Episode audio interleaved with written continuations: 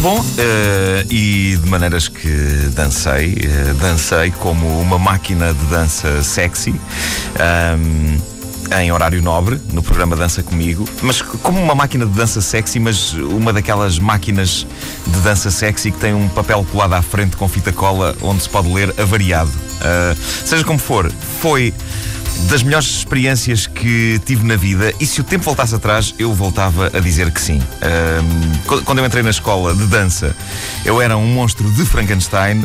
Quando eu saí da escola de dança, eu era um monstro de Frankenstein, mas com conhecimentos suficientes de tango, de chá-chá-chá e de disco para não ser perseguido por aldeões em fúria armados com paus em chamas.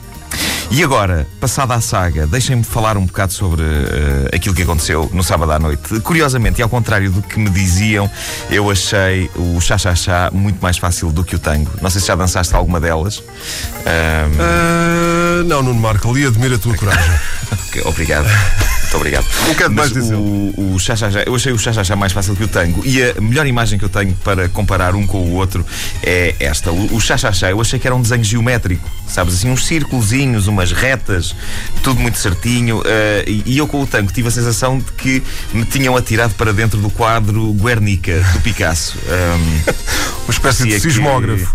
Que... É, parecia que eu queria fugir para um lado e aparecia-me um boi gigantesco com os cornos enormes. Depois queria fugir para o outro e aparecia-me uma mulher com as mamas em bico. Depois queria fugir para o outro e havia umas explosões. E... Uh, o tango uh, é tramado. O tango é tramado, é cheio de pequenos momentos diferentes de drama uh, e depois é mais tramado porque um dos requisitos que o tango pede a um homem é que ele seja um sacana do pior. E uh, acho que é preciso, para se dançar o tango, é preciso ser-se um filho da. bom.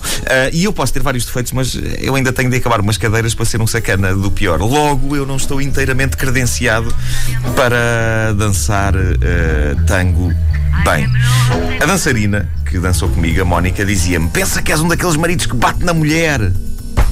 E eu punha-me a pensar, mas uh, às vezes não consigo controlar os meus pensamentos e eles uh, descambam. Uh, e portanto eu comecei a imaginar-me na minha mente a bater na minha mulher, mas a dada altura do pensamento ela virava-se para mim e dava-me uma coça que me deixava todo negro. eu tenho este problema de não conseguir controlar o pensamento.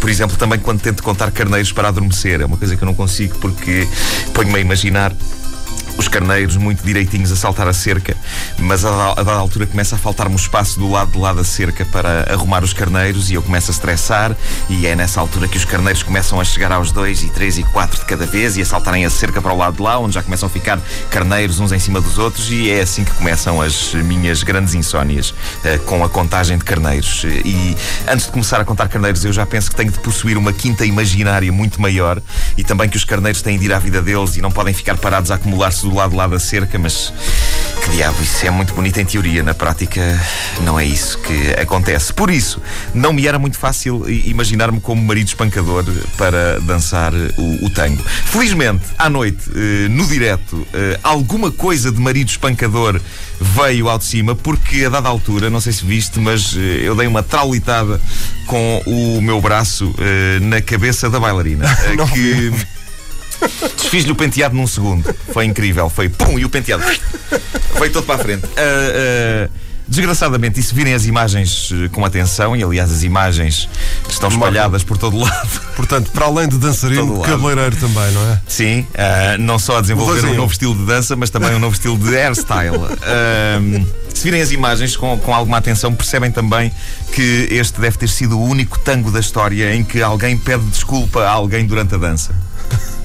Em uh, um minuto e meio houve diversos ameaços de cabeçada uh, e foi por isso que, uh, quando o júri me atribuiu o bombástico score de 29 pontos, o meu colega de escrita de piadas, o Francisco Palma, escreveu as imortais palavras: 29 pontos, 29 pontos, teve de levar a moça na testa e mandou-me essa bonita e encorajadora SMS. eu só tenho a dizer que se toda a gente tivesse uma experiência destas na sua vida, o mundo era um lugar melhor. Porque ainda por cima a dança faz de nós uns cavalheiros eu tive aulas intensivas de dança nos últimos dias uh, e num desses dias, depois de ter saído da escola, dei por mim a, a cumprimentar uma senhora a quem fui apresentado, passando-lhe o braço pelo fundo das costas e debruçando-me sobre ela para a beijar. Uh, infelizmente, era uma senhora não só já tinha uma certa idade, como tinha as costas bastante apanhadas. Penso que ela apreciou a intenção, mas ainda hoje deve estar a rogar-me pragas a caminho da fisioterapia.